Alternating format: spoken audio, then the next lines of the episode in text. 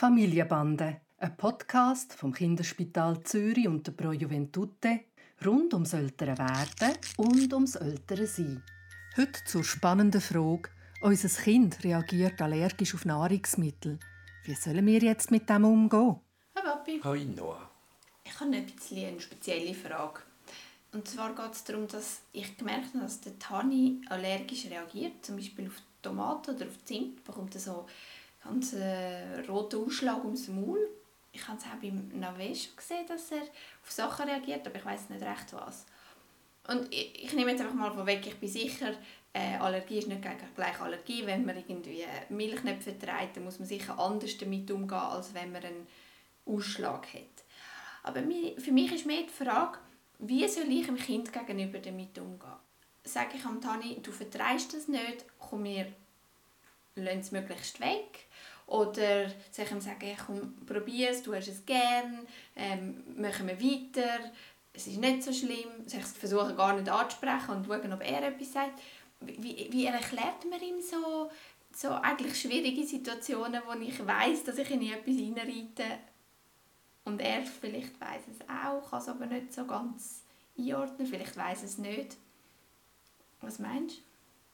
Also, nur das ist jetzt keine entwicklungspädiatrische Frage, also wo du mich als Entwicklungsspezialist fragst, sondern es ist wirklich ein Stückchen weit eine Frage, wo, man, wo du mich als Kinderarzt fragst oder wenn man es genau nimmt, dann müssen wir sogar einen Allergolog, eine Allergologin fragen. Trotzdem, es gibt eigentlich ein paar allgemeingültige Regeln und die kann ich sagen und dann reden wir vor allem um den Umgang mit dem Kind.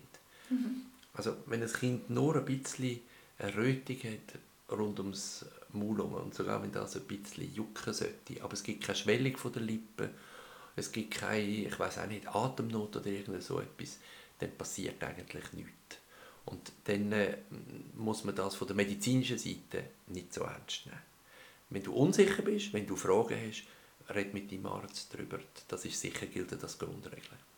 Und jetzt musst du dir vorstellen, also er merkt natürlich nicht, dass er rot wird. Und ich glaube, er spürt einfach eine Körpersensation, die ein bisschen anders ist als das, was er sich gewöhnt ist. So wie wenn er von einer Mucke gestochen wird und es beißt ihn nachher. Und ich glaube, das ist spannend für ihn, dass irgendwie an seinem Körper etwas passiert, wo mal ein bisschen anders ist. Und er wird das neugierig ähm, erleben und in sein Repertoire hineinstecken. Man kann heute sagen, wenn man von Allergieprävention redet, und das muss gar nicht unbedingt eine Allergie im engeren Sinn sein, was du jetzt sagst, es gibt auch Unverträglichkeiten und so weiter, oder? Dann äh, ist es überhaupt nicht mehr so, dass man sagt, hat man früher gemacht, aber macht man jetzt nicht mehr, lass es weg. Gib ihm keine Tomaten mehr, kommt ja ein kleines rotes Maul über.